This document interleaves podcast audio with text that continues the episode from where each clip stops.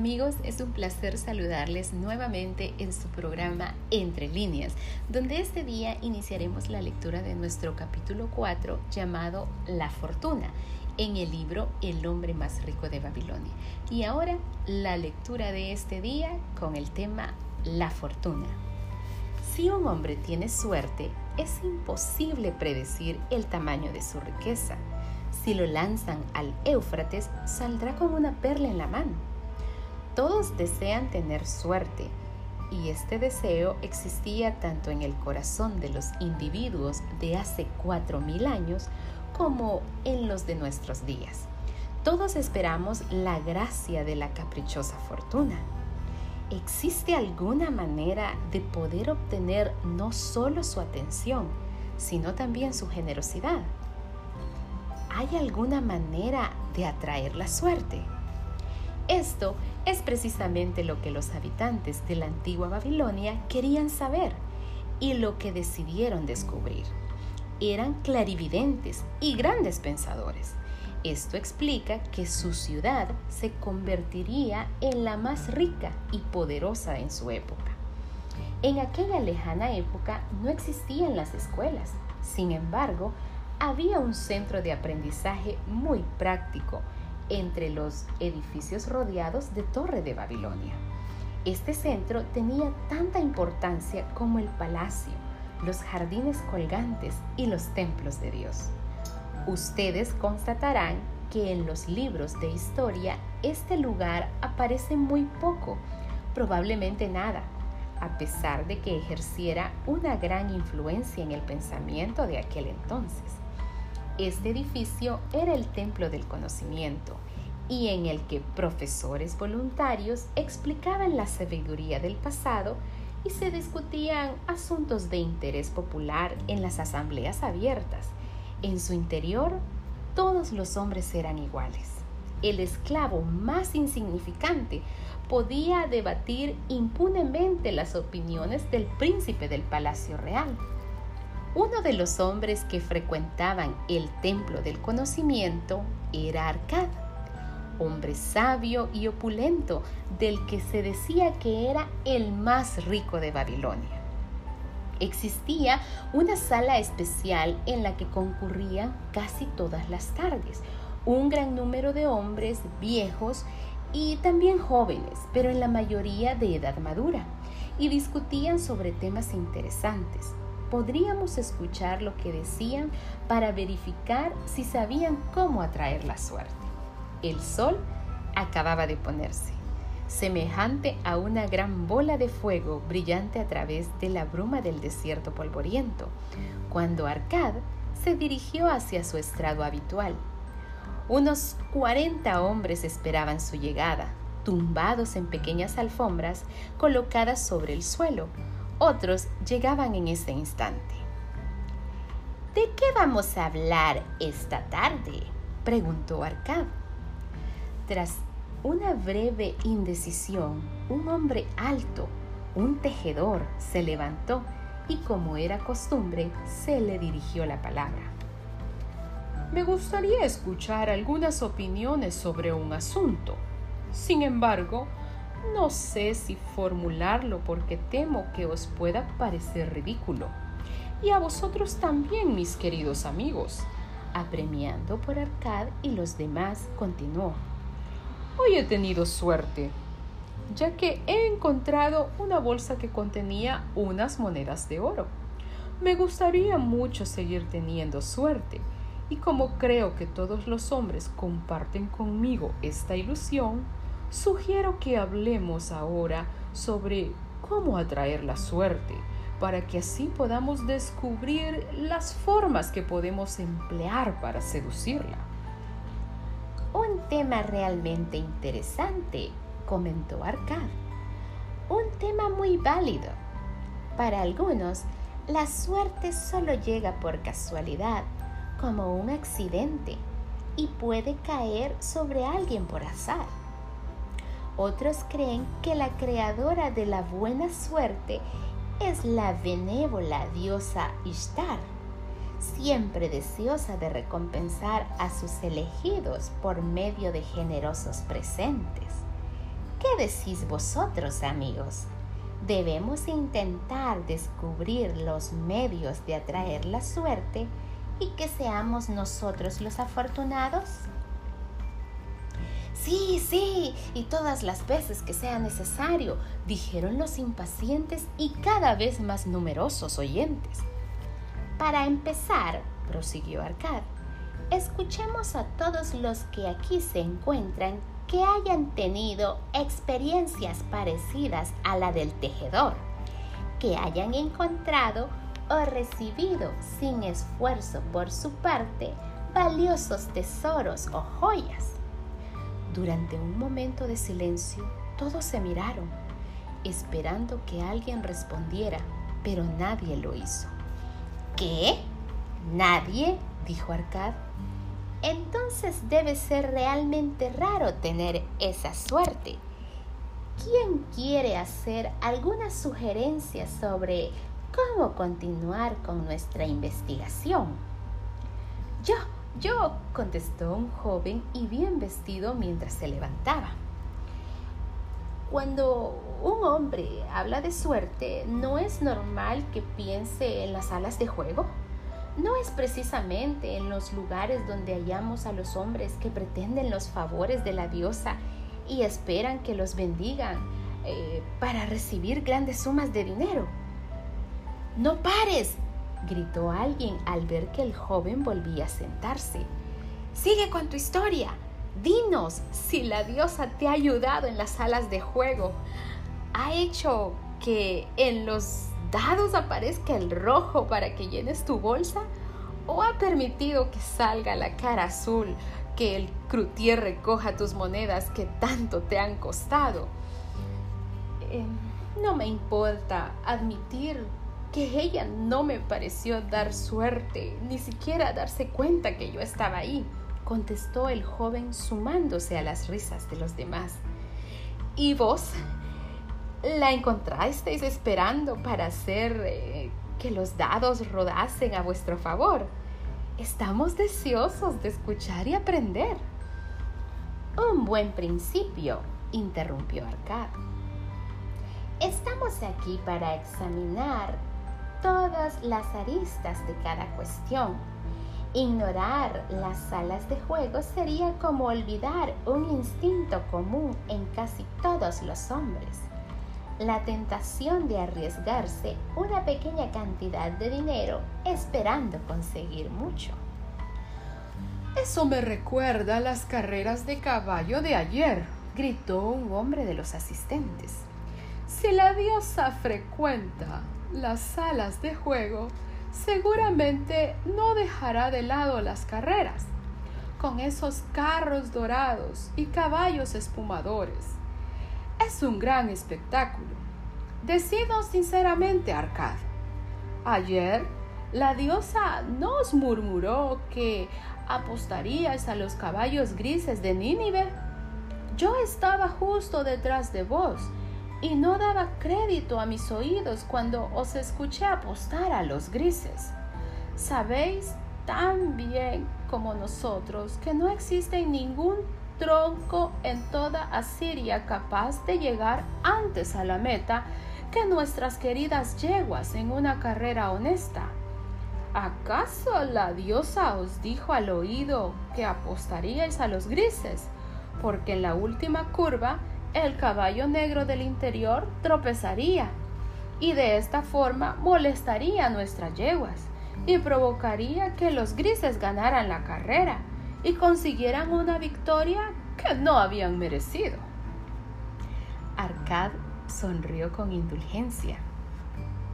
¿Por qué pensáis que la diosa de la fortuna se interesaría por la apuesta de cualquiera de una carrera de caballos? Yo la veo como una diosa de amor y de dignidad, a la que le gusta colaborar con los necesitados y recompensar a los que lo merecen. No la busco en las salas de juego, ni en las carreras donde se pierde más oro del que se gana, sino en, otros lugares donde las acciones de los hombres son más valerosos y merecen recibir una recompensa. Al cautivador, al cultivador, al honrado, comerciante, a los hombres de cualquier ocupación se les presentan ocasiones para sacar provecho tras el esfuerzo y las transacciones realizadas. Quizás no siempre se reciba una recompensa, porque el juicio no sea el más adecuado o porque el tiempo y el viento a veces hacen fracasar los esfuerzos. Pero si se es persistente, normalmente se puede esperar realizar un beneficio, pues tendrá mayores posibilidades de que el beneficio vaya hacia uno. Pero si un hombre arriesga en el juego, continuó Arcad, ocurre exactamente al revés, porque las posibilidades de ganar siempre favorecen al propietario del lugar el juego está hecho para que el propietario que explota el negocio consiga beneficios. Es su comercio y prevé realizar grandes provechos de las monedas que, que tuestan los jugadores. Pocos jugadores son consistentes de que sus posibilidades son inciertas, mientras que las del propietario están garantizados. Examinemos, por ejemplo, las apuestas a los dados. Cuando se lanzan, siempre apostamos sobre la casa que quedará a la vista. Si es la roja, el jefe de mesa nos paga cuatro veces lo que hemos apostado. Pero si aparece una de las otras cinco caras, perdemos nuestra apuesta. Por lo tanto, los cálculos demuestran que por cada dado lanzado tenemos cinco posibilidades de perder, pero como el rojo paga 4 por 1, tenemos cuatro posibilidades de ganar. En una noche, el jefe de mesa puede esperar guardar una moneda de cada cinco apostadas se puede esperar ganar de otra forma que no sea ocasional cuando las posibilidades están organizadas para que el jugador pierda la quinta parte de lo que juega. Pero, pero a veces los hombres que ganan grandes sumas, replicó de forma espontánea uno de los asistentes.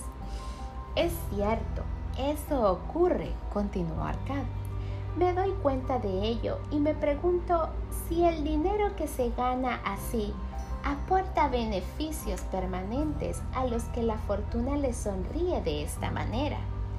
Conozco a muchos hombres de Babilonia que han triunfado en los negocios, pero son incapaces de nombrar a uno solo que haya triunfado recorriendo a esa fuente.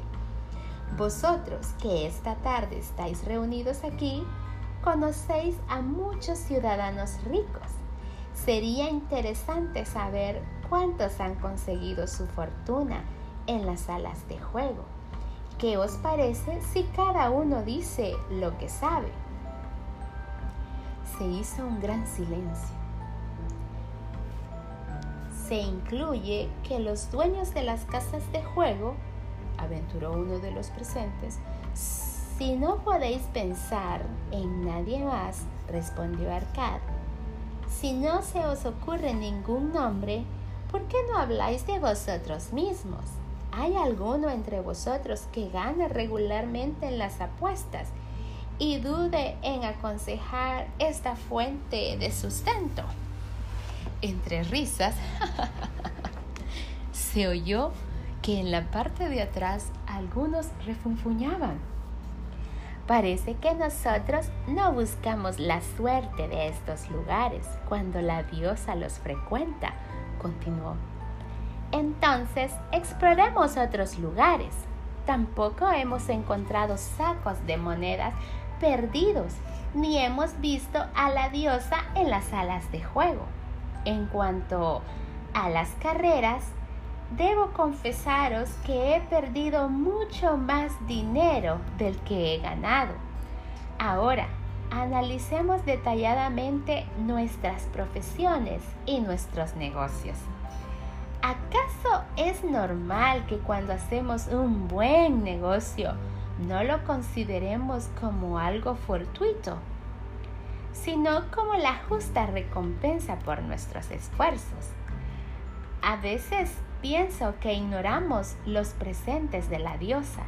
Quizás nos ayuda cuando no apreciamos su generosidad. ¿Quién puede hablar de este tema? Dicho esto, un comerciante entrado en años se levantó alisando sus blancas vestimentas. Con vuestro permiso, honorable Arcad, y mis queridos amigos, quiero haceros una sugerencia. Si como habéis dicho, nosotros distribuimos nuestros éxitos profesionales a nuestra habilidad, a nuestro propio empeño, ¿por qué no considerar los éxitos que casi hemos tenido, pero que se han escapado como eventos que habrían sido muy provechosos?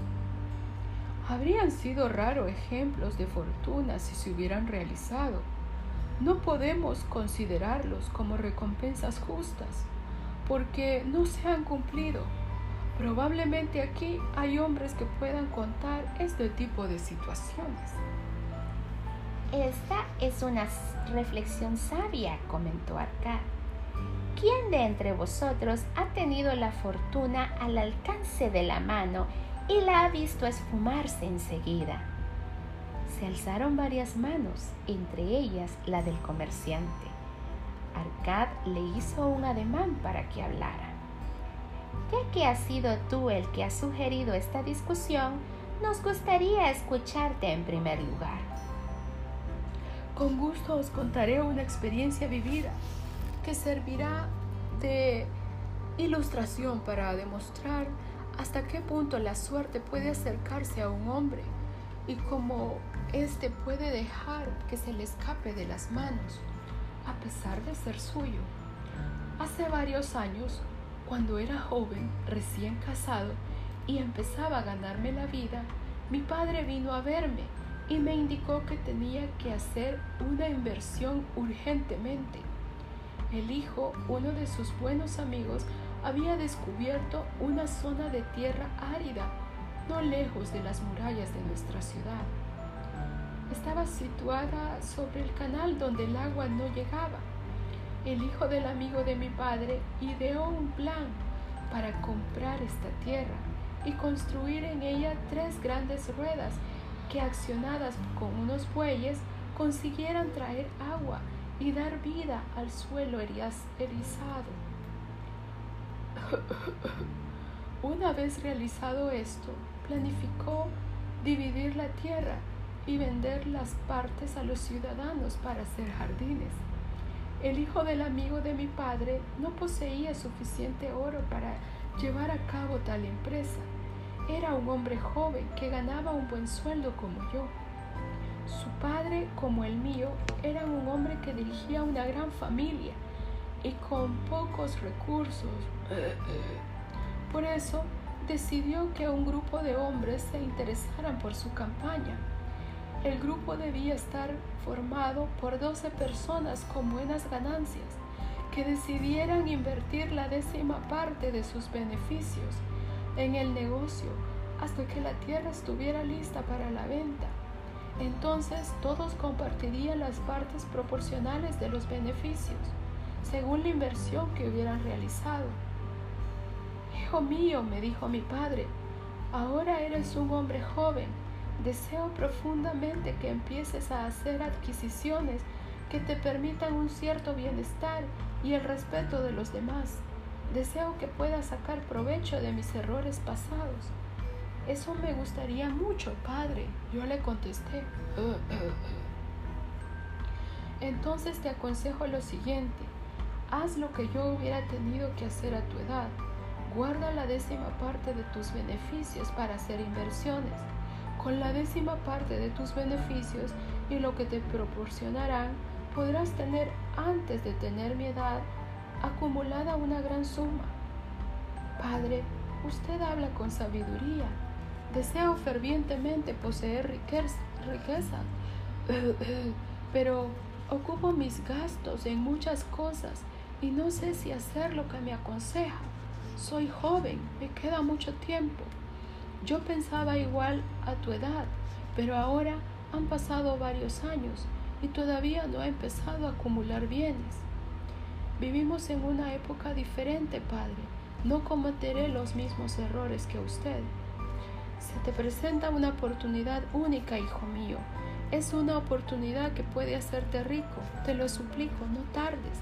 Ve a ver mañana al hijo de mi amigo y cierra con él el trato de invertir en ese negocio de 10% de lo que ganas. Ve sin dilatación antes de que pierdas esta ventana que hoy se te abre. Pronto se cerrará, no esperes. A pesar de la opinión de mi padre, dudé. Los mercaderes del este acababan de traer ropa de tal riqueza y belleza que mi mujer y yo habíamos decidido que compraríamos al menos una pieza cada uno. Si hubiera aceptado invertir la décima parte de mis ganancias en esa empresa, hubiéramos tenido que privarnos de esas vestimentas y de otros placeres que deseábamos. No quise pronunciarme hasta que fuera demasiado tarde. Fue una mala idea la empresa resultó más fructífera de lo que me hubiera podido predecir. Esta es mi historia y muestra cómo permití que la fortuna huyera. En esta historia vemos que la suerte espera y llega al hombre que aprovecha la oportunidad, comentó un hombre del desierto de Tez Morena. Siempre tiene que haber un primer momento en el que se adquieren bienes. Pueden ser unas monedas de oro o de plata para un hombre, para que consigue de sus ganancias como una inversión primera. Yo mismo poseo varios rebaños. Empecé a comprar animales cuando era un niño, cambiando un, cambiando un joven ternero por una moneda de plata. Este gesto que simboliza el principio de mi riqueza adquirió gran importancia para mí. Toda la suerte que un hombre necesita debe confluir en la primera adquisición de sus bienes. Para todos los hombres, este primer paso es el más importante porque hace que los individuos que ganan su dinero a partir de su propia labor pasen a ser hombres que consiguen dividendos de oro. Por suerte, algunos hombres aprovechan la ocasión cuando aún son jóvenes y de esa manera tienen más éxito financiero que los que lo aprovechan la oportunidad más tarde o los hombres desafortunados como el padre de este comerciante que no la consiguen jamás. Si nuestro amigo comerciante hubiera dado este primer paso de joven, cuando se le presentó la oportunidad, ahora poseería una gran fortuna. Si la suerte de nuestro amigo tejedor le hubiera determinado a dar ese paso, por aquel entonces probablemente se hubiera, hubiera sido el hombre o el primer paso de una suerte mayor. Hmm, a mí también me gustaría hablar, dijo un extranjero, levantándose. Soy sirio no hablo muy bien de vuestro idioma. Me gustaría calificar de alguna manera a este amigo, el comerciante. Quizá penséis que no soy educado, ya que deseo llamarlo de esta forma. Más desgraciadamente no conozco cómo se dice en vuestro idioma, y si lo digo en sirio no me entenderéis. Entonces, decidme por favor, ¿Cómo calificáis a un hombre que tarda en cumplir las cosas que le convienen? Contemporizador, gritó uno de los asistentes.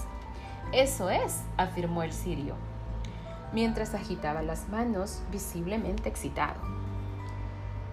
No acepta la ocasión cuando está, se presenta. Espera, dice que está muy ocupado. Hasta la próxima ya te volveré a ver. La oportunidad no espera a la gente lenta y piensa que si un hombre desea tener suerte, reaccionará con agilidad. Los hombres que no reaccionan con rapidez cuando se presenta la ocasión, son grandes contemporizadores, como nuestro amigo comerciante. El comerciante se levantó y saludó con naturalidad como la contestación a las risas. Te admiro, extranjero. Entras en nuestro centro y no dudas en decir la verdad. Arcad mencionó. Ahora escuchemos otra historia.